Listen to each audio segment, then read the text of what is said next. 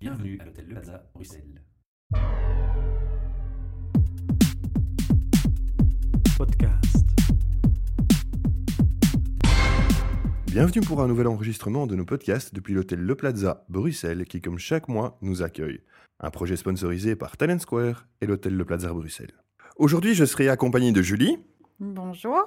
de Caroline Bonjour. Et de notre invité Yannick Bolati. Bonjour. Bonjour Yannick.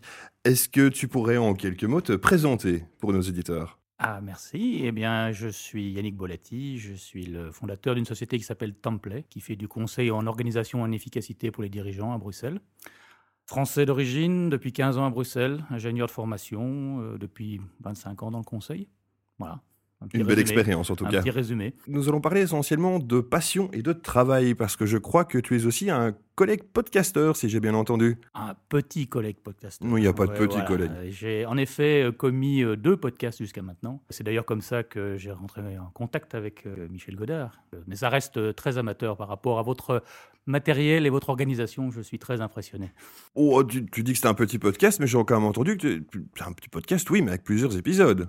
En fait, j'ai lancé un premier podcast en 2007-2008, à une période où j'étais en train de, de créer la, so- enfin, avant que je crée la société euh, Template aujourd'hui.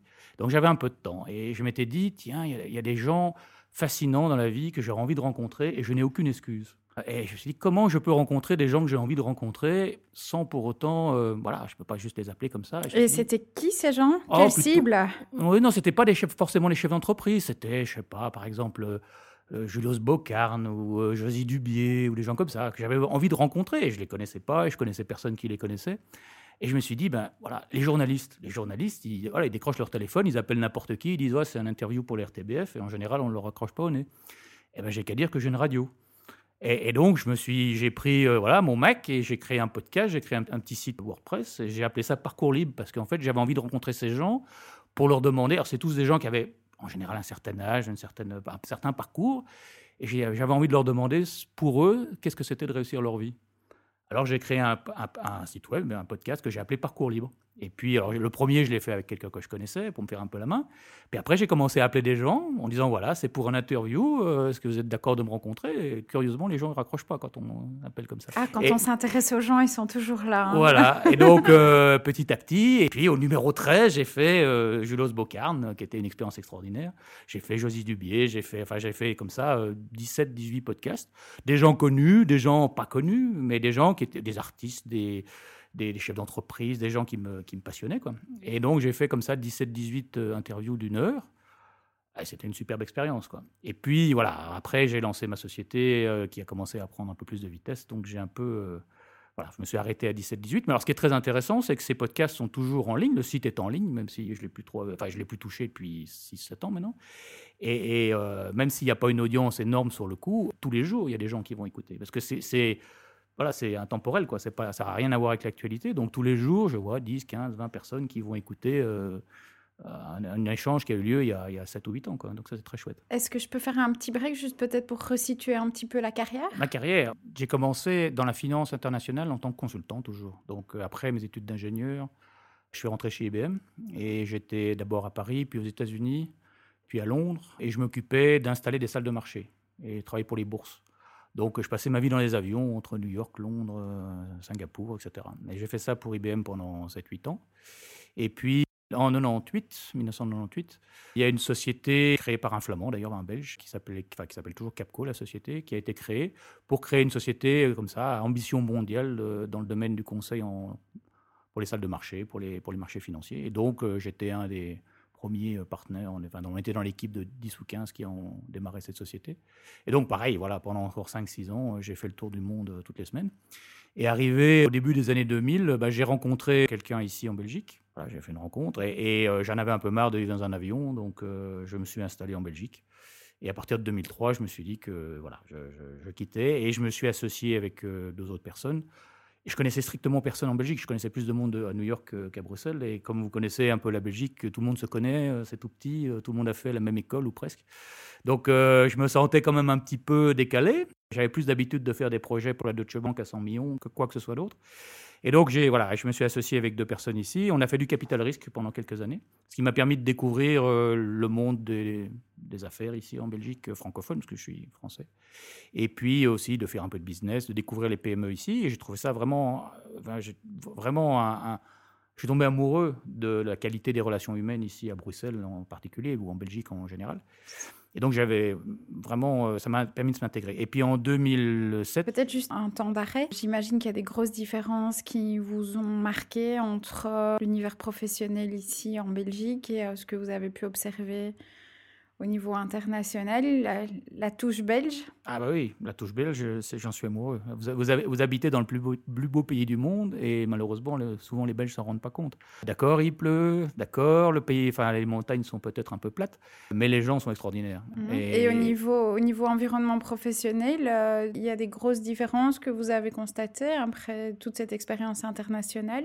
Ah, C'est... Culture, culture de travail, façon de travailler, façon de communiquer, euh, façon de, de développer des projets où euh, les, cultures sont tout à fait euh, différentes Je dirais qu'il y a un côté positif et un côté négatif. Et là, je parle bien de la partie Belgique francophone, que ce soit à mhm. Bruxelles ou, euh, ou ailleurs. D'un côté, je trouve qu'il y a une, beaucoup de négociations, beaucoup de discussions. et voilà, hein, c'est le fameux compromis à la belge que moi j'adore personnellement en étant français. Je trouve ça extraordinaire. Et ça, ça, je trouve que ça permet justement de faire beaucoup de, de choses sans, sans, tout le temps être dans le noir et le blanc et avancer. Donc ça, je trouve que c'est très bien.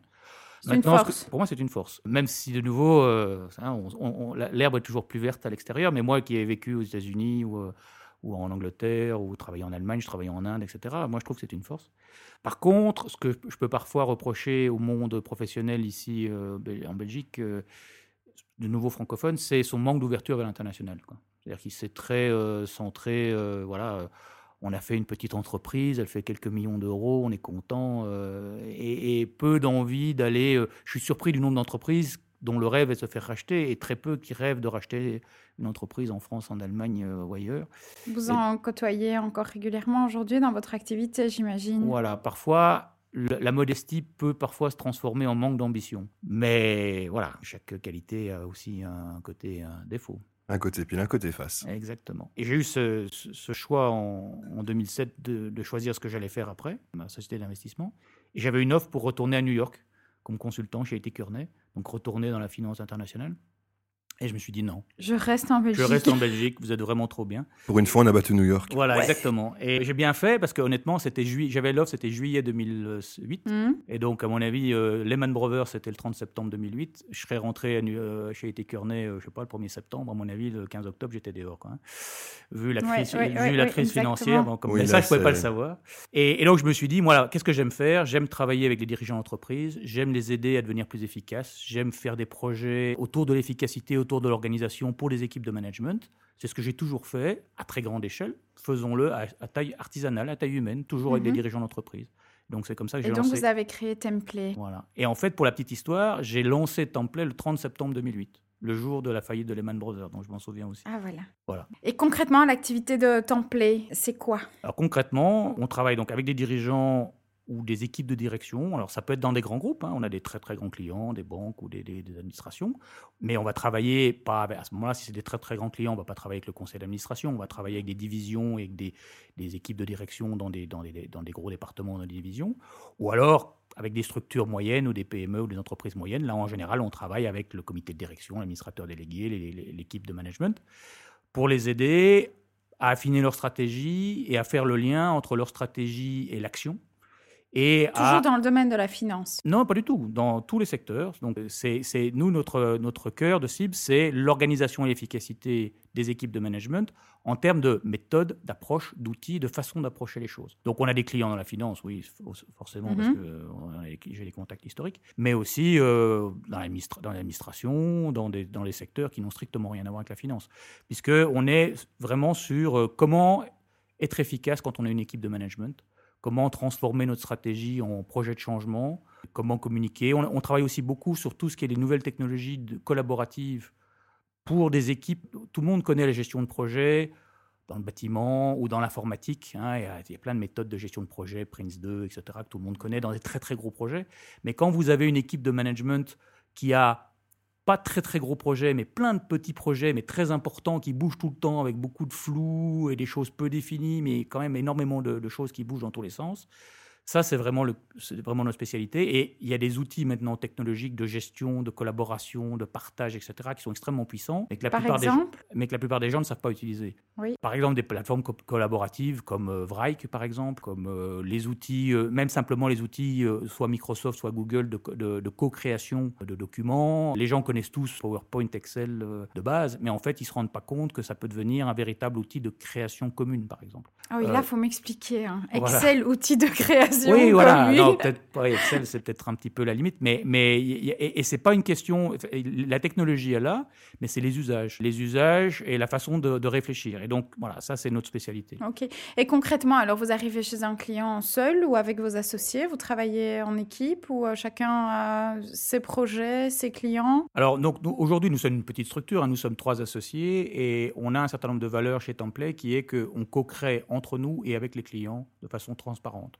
Donc chez Template, il n'y a pas de projet qui appartient à un associé euh, à l'exclusion des autres. On partage tout, on collabore sur tout. On est une, on est une société sans mail, zéro mail à l'intérieur de Template. Et on applique en interne exactement ce qu'on essaye de faire avec nos clients. Hein. Et vous êtes une société sans mail, c'est ça? Absolument. Il y a zéro mail à l'intérieur de Template. Et vous faites comment? Ah, ah. J'allais poser la même question. On, utilise les mails pour communiquer avec l'extérieur, parce qu'on est bien obligé de, parler le langage que tout le monde pratique. en fait, j'ai fait, de temps en temps, je fais des webinaires euh, sur le sujet. J'en ai fait un là-dessus au mois de juin. L'idée, c'est que dans une entreprise, quand on fait quelque chose, c'est toujours autour d'une action. On n'est pas bon. On peut mettre un message pour dire que qui vient chercher, qui vient manger les sandwichs avec nous à midi, mais ça c'est vraiment l'exception. En général, quand on discute de quelque chose, quand on doit, quand on doit échanger avec quelqu'un, c'est autour de quelque chose qui doit être lié à une action, et chaque action doit être liée à un projet, et chaque projet doit être lié à une bonne raison pour laquelle on fait ce projet. Et donc, nous, à l'intérieur de Template, absolument tout ce qu'on fait, aussi bien pour les que pour les clients en termes de, projets euh, de, livrables, mais ce qu'on fait en interne, la R&D, la formation, le management, absolument tout, l'administratif, tout est projet, tout est tâche. Et, et, Template, aujourd'hui, c'est vous, deux associés et euh, d'autres collaborateurs, ou vous êtes trois? Aujourd'hui, nous sommes trois, mais nous avons des, des, partenaires externes euh, ou des, des collaborateurs. Des freelance, des, freelance, ou, des, gens qui travaillent avec nous. Et également certains de nos clients, parce qu'on aime bien travailler en co-création avec nos clients. Donc nos clients, quand on fait un projet, nos clients font partie de l'équipe. Et souvent, on leur donne accès par rapport au projet qui les concerne, évidemment, on, leur donne accès à nos propres plateformes et on collabore avec eux de façon ouverte sur leurs propres projets. Donc, même si on est que trois associés, sur certains projets, on collabore avec 10, 15 ou 20 personnes. Quoi. Ok. Et en termes de, co-création, vous utilisez des techniques spéciales? Donc, on a parlé tout à l'heure des plateformes plus spécifiques, mais il existe des, techniques pour favoriser ou stimuler la, la co-créativité ou c'est plutôt du, spontané, ou c'est plutôt une, démarche et une ouverture euh? Alors, nous ne sommes disons que nous, notre focus, c'est on, s'adresse à des managers qui en général connaissent très bien leur métier, mm-hmm. sont déjà des gens en général intelligents, brillants, euh, qui ont plein de potentiel, enfin qui, qui, sont, qui sont bons. Et donc, en général, la difficulté, c'est pas de leur faire avoir des idées. La difficulté, c'est de canaliser. Voilà, c'est plutôt non, c'est de canaliser le flux d'informations. Parce qu'un des messages que je passe souvent, c'est que le monde est, flou, on est surchargé d'informations qui viennent de l'extérieur, qui viennent d'autres collègues ou qui viennent de notre créativité.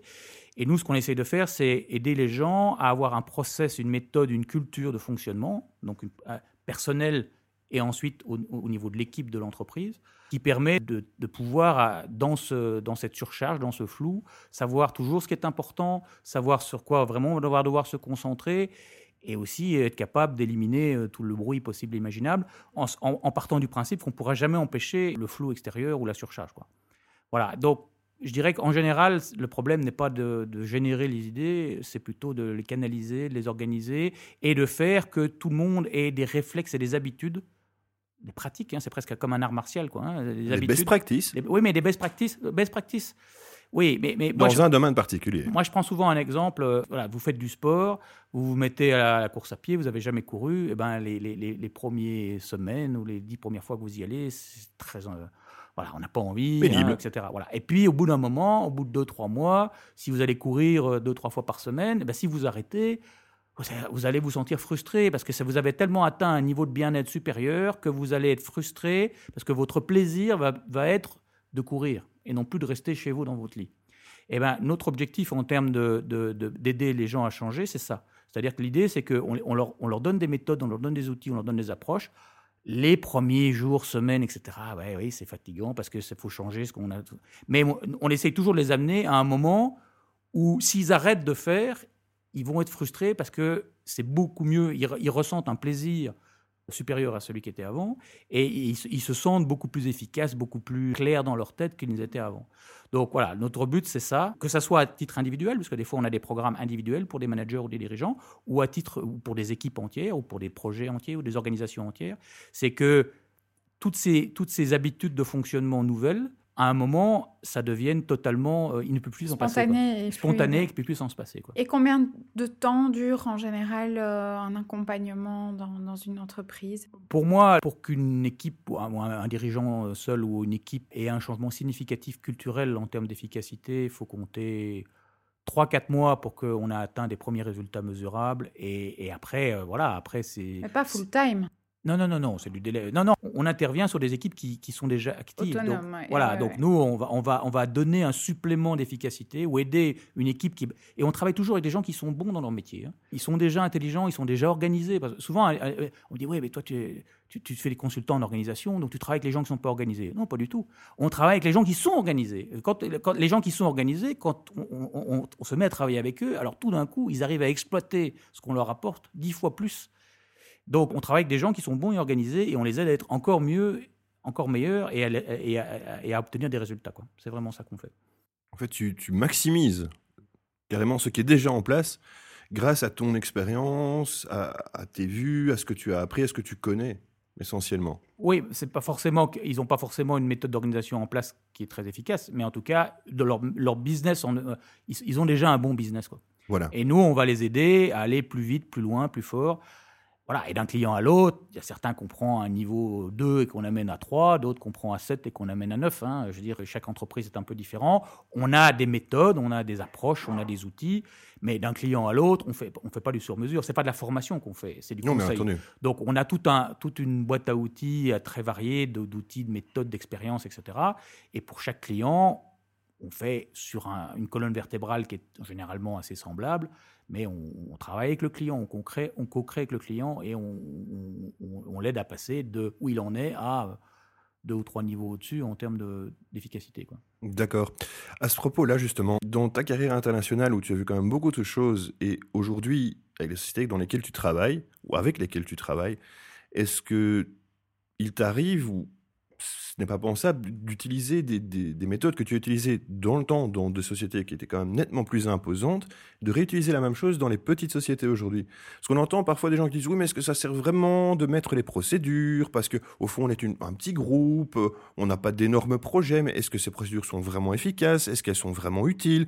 Ou vous venez avec un package et des outils qui sont des outils qui vont permettre d'aider des grosses multinationales Est-ce que ça peut vraiment m'aider? Toi, de ton expérience, qu'est-ce que tu as vu?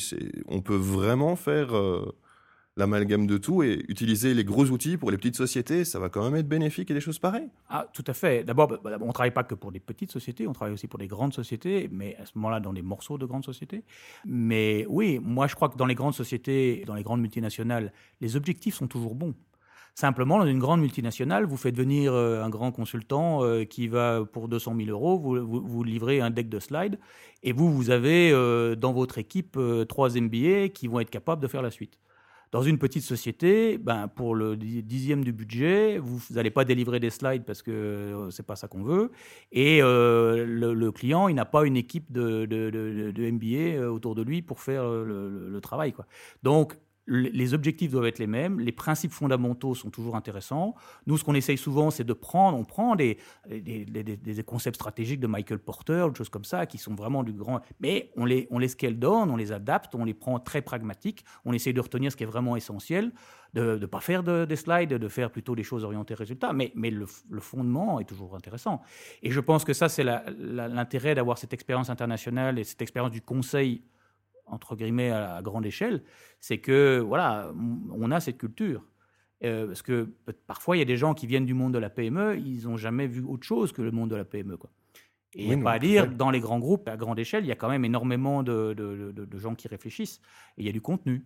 Maintenant, ce contenu, il est livré en morceaux qui sont beaucoup trop gros, la plupart, ou beaucoup trop indigestes la plupart du temps pour une PME. Donc il faut euh, revenir à l'essentiel et euh, La rendre les choses à la bonne échelle. Quoi. Donc, Templé, vous donnez du conseil en stratégie, en organisation et en efficacité. Comment est-ce que, à un moment donné, vous faites un, un moment d'arrêt sur votre propre société pour encore continuer à gagner en efficacité et en organisation? Euh, D'abord, on est les premiers clients de Template. Donc, chaque fois qu'on fait quoi que ce soit, d'abord, on utilise tout ce, tout ce qu'on fait avec nos clients, on l'utilise nous-mêmes. Chaque fois qu'on a une nouvelle idée, ou euh, on est les premiers à le tester, donc ça, c'est la première chose. D'où l'idée, enfin, d'où par exemple euh, l'entreprise sans email. Euh, Nous, c'est quelque chose qu'on fait avec nos clients, mais c'est quelque chose qu'on fait chez nous depuis des années. On a un ERP, même si on est une petite structure, on a un ERP complet depuis des années. Même quand j'étais tout seul, j'avais déjà un ERP de A jusqu'à Z et des timesheets. donc, voilà, on fonctionne. Euh, D'abord, comme, euh, comme on travaille avec nos clients.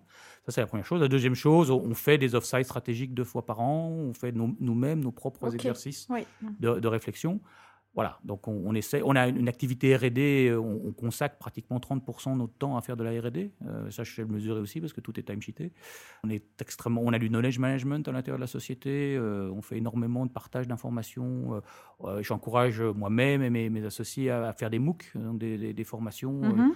Bah, deux, trois fois par an. Je fais un MOOC. là, Je, viens d'en finir un. euh, là, je, de ce- je suis en train d'en faire un sur une université en Hollande. Au mois de mai, j'en ai fait un avec une univers- université aux États-Unis. Voilà. Donc, on essaye euh, de rester à la pointe. J'ai j'ai une dernière question, mais c'est peut-être une colle. Quel serait votre euh, premier conseil, peut-être personnel, à quelqu'un qui veut gagner en efficacité dans ses relations professionnelles? De façon spontanée, en dehors d'un contexte, qu'est-ce que vous pourriez... euh, Je peux euh, recommander un livre. Oui. Que peut-être euh, bah, un certain nombre de gens connaissent, parce qu'il est, il est, il est ni nouveau ni très secret, mais pour moi, un des, un, un des fondements, à titre personnel, si quelqu'un, un manager, quelqu'un qui travaille dans un métier comme ça, un peu, où il a pas mal d'autonomie, pour moi, le meilleur bouquin pour commencer, c'est Get Things Done.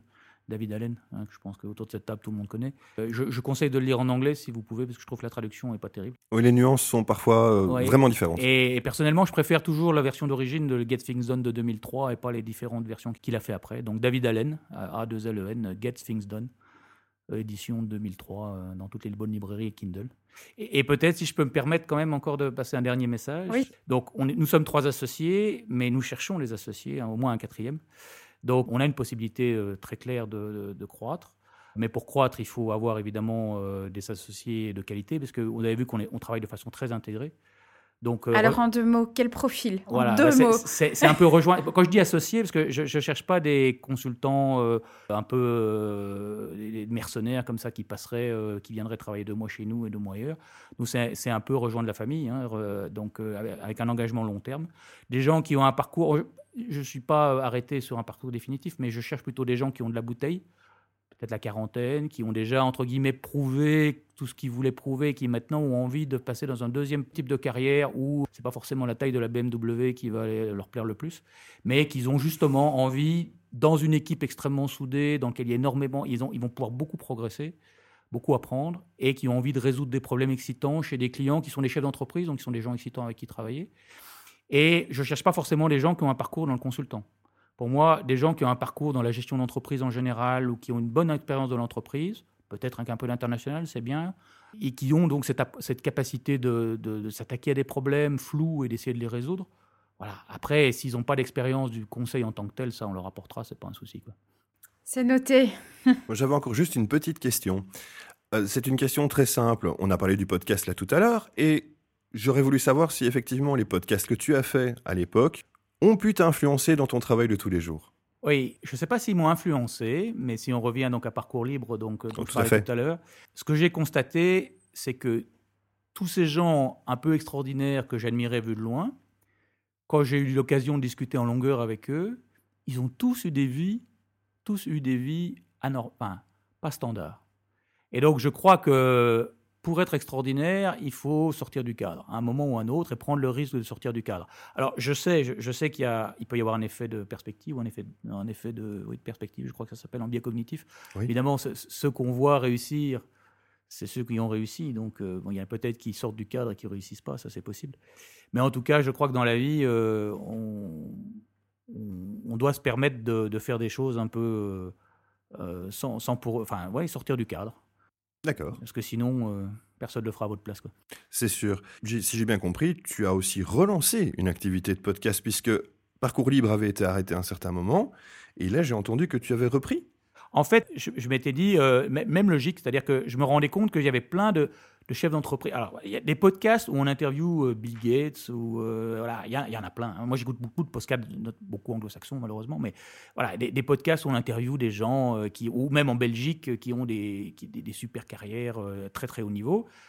On en trouve. Mais moi, je travaille beaucoup avec des, chefs d'entreprise qui sont pas forcément des stars, ni même des super achievers. hein. Ils ont pas forcément une boîte qui va faire la lune des journaux, mais ce sont des gens que je trouve fascinants. Ils ont quelque chose à dire. Exactement. Et donc, je m'étais dit, bah, je vais faire un podcast où je vais simplement interviewer des chefs d'entreprise, en général plutôt des PME, voilà, euh, francophones, à Bruxelles, en Belgique, euh, et leur donner les moyens de s'ex- s'ex- de de s'exprimer avec, en gros, deux questions, un petit peu qui ils sont, et puis surtout, c'est quoi pour eux d'être efficace? C'est toujours autour de ça. Donc ça dure euh, 20-25 minutes. Mon idée, c'est que les gens puissent écouter ça dans la voiture le matin sans que ça soit trop long. 20-25 minutes. Et, et j'en fais malheureusement. J'essaie d'en faire un par mois, mais malheureusement, euh, je suis un peu en retard sur le dernier. Mais voilà. Et où est-ce qu'on peut retrouver ces podcasts? Donc, Templay, hein, T-E-M-P-L-A-Y.eu, le site de ma société. Et en bas à droite, il y a, il y a le podcast Templay. Et euh, aussi, évidemment, sur iTunes, euh, pareil, euh, podcast Templay, T-E-M-P-L-A-Y.eu. Une dernière question, Yannick. Comment voyez-vous l'évolution dans l'efficacité de société?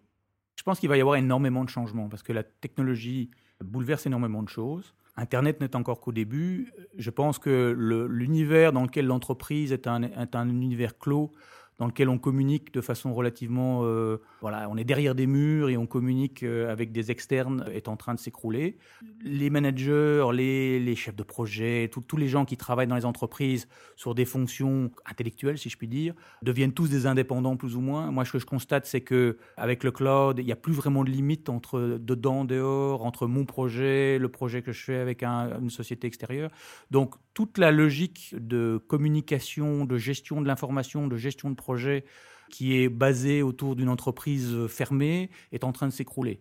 Alors, ce qui est très marrant pour la petite histoire, moi, j'ai travaillé chez IBM dans mon début de carrière et je me rappelle que IBM, c'était le monde des mainframes, etc. Et on avait un nouvel entrant, ça s'appelait Microsoft qui nous- à l'époque, qui nous taillait des croupières et qui essayait de, de- de- dire que c'était plus le mainframe, c'était le PC, et c'était, en effet une révolution.